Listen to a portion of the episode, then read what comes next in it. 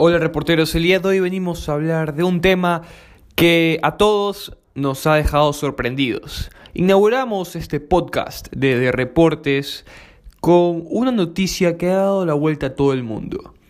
Sergio Ramos ya no va a continuar en el conjunto merengue. Y aquí venimos a explicar las principales razones por las cuales el capitán de la selección española no continuará con la Casa Blanca. No se vayan.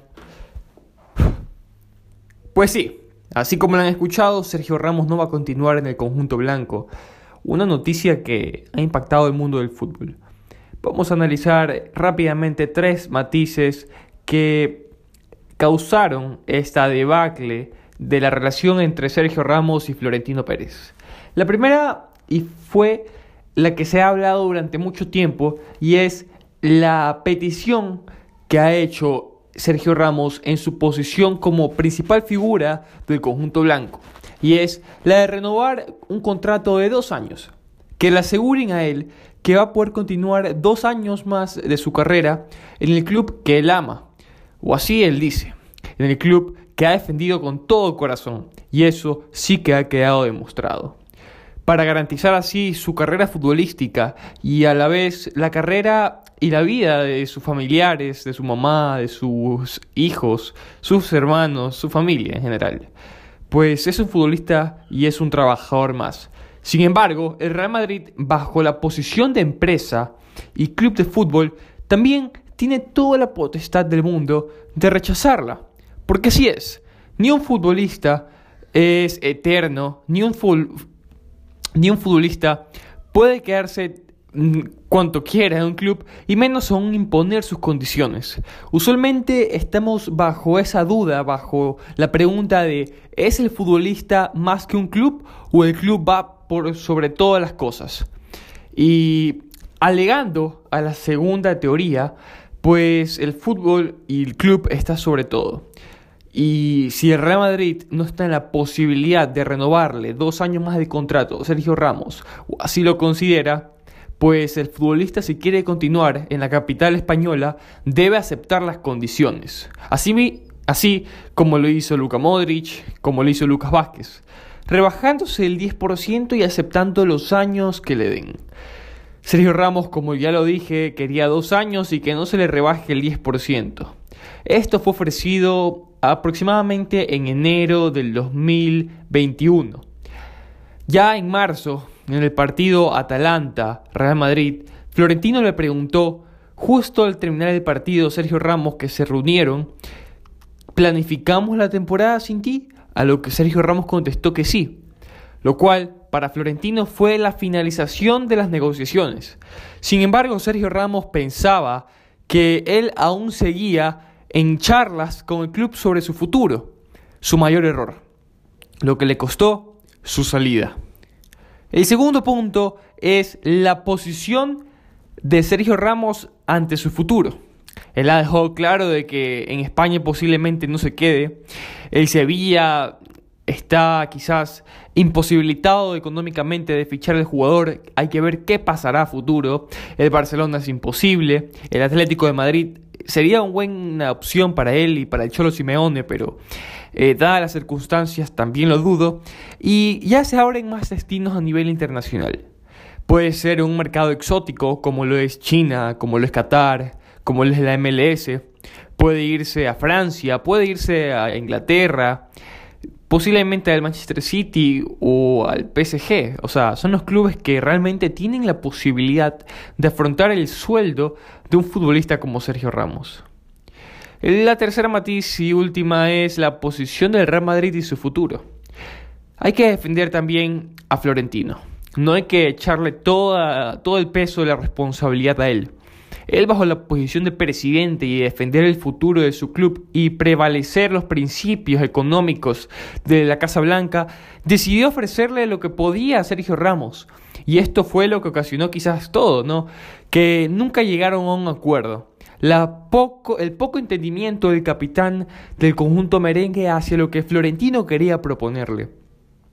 El Real Madrid y Florentino quizás se equivocaron, sí, en ser tan duros con un jugador que ha representado títulos, historia, gloria y leyenda para ellos mismos. Sin embargo, tienen que, como lo mencioné, poner por encima de todo el bienestar económico del club. No por un jugador pueden arriesgarse, ¿no? Y peor aún con un jugador de 35 años, arriesgar su bienestar económico cuando ya está, por decirlo así, en riesgo de ser dañado con el estadio nuevo, con los fichajes que posiblemente se vienen y aún más con la, el fichaje libre de Alaba. Hay que recordar que David Alaba viene libre, sí. Y yo creo que el fichaje de David Alaba marca ya el final de Sergio Ramos.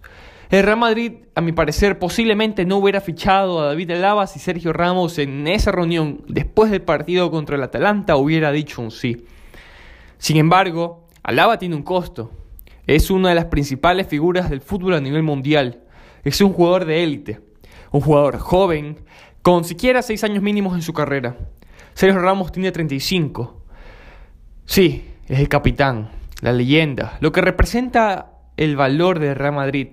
Sin embargo, debe entender la situación a nivel mundial. Y quizás en su mente, muy tarde llegó aquel mensaje para él mismo de decir, no, tengo que, si quiero seguir jugando al máximo nivel del club que amo, debo entregarme a él, lo que significa entregar tus intereses.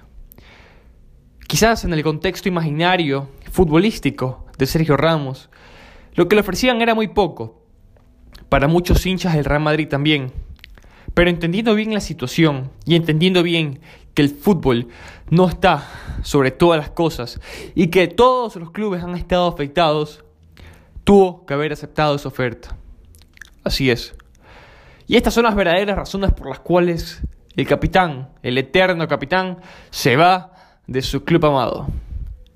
Lo cual nos demuestra una vez más que en la vida nada es eterno que las personas cambian y lo que amamos, como en este caso un club, un país, sigue, perdura en la historia. Pero son quienes aquellos que hacen la grandeza del nombre. Y hay que respetar aquello. Hay que respetar la historia, los procesos, los ciclos. Porque nos dan felicidad. El fútbol es un entretenimiento. Los clubes son empresas. Y les gusta o no les guste, en la actualidad así se lo ve. Así lo ven los máximos líderes. Los que gobiernan la UEFA, la FIFA, los dueños de cada equipo, de cada división, tienen que velar por sus intereses económicos. Gracias Sergio Ramos por toda la felicidad que tú le diste al fútbol. Gracias.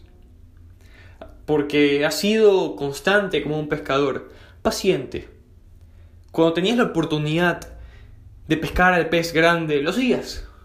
Cuando tenías la oportunidad de darle a otra persona aquella labor, aquel premio, aquel título, lo hacías. Como capitán, estabas ahí siempre para levantar a todo el mundo. Nunca dejaste que tu embarcación se hundiera. Y es por eso que eres catalogado quizás por muchos como el, el mejor defensa de la historia. Gracias por todo aquello y por lo que le diste al fútbol.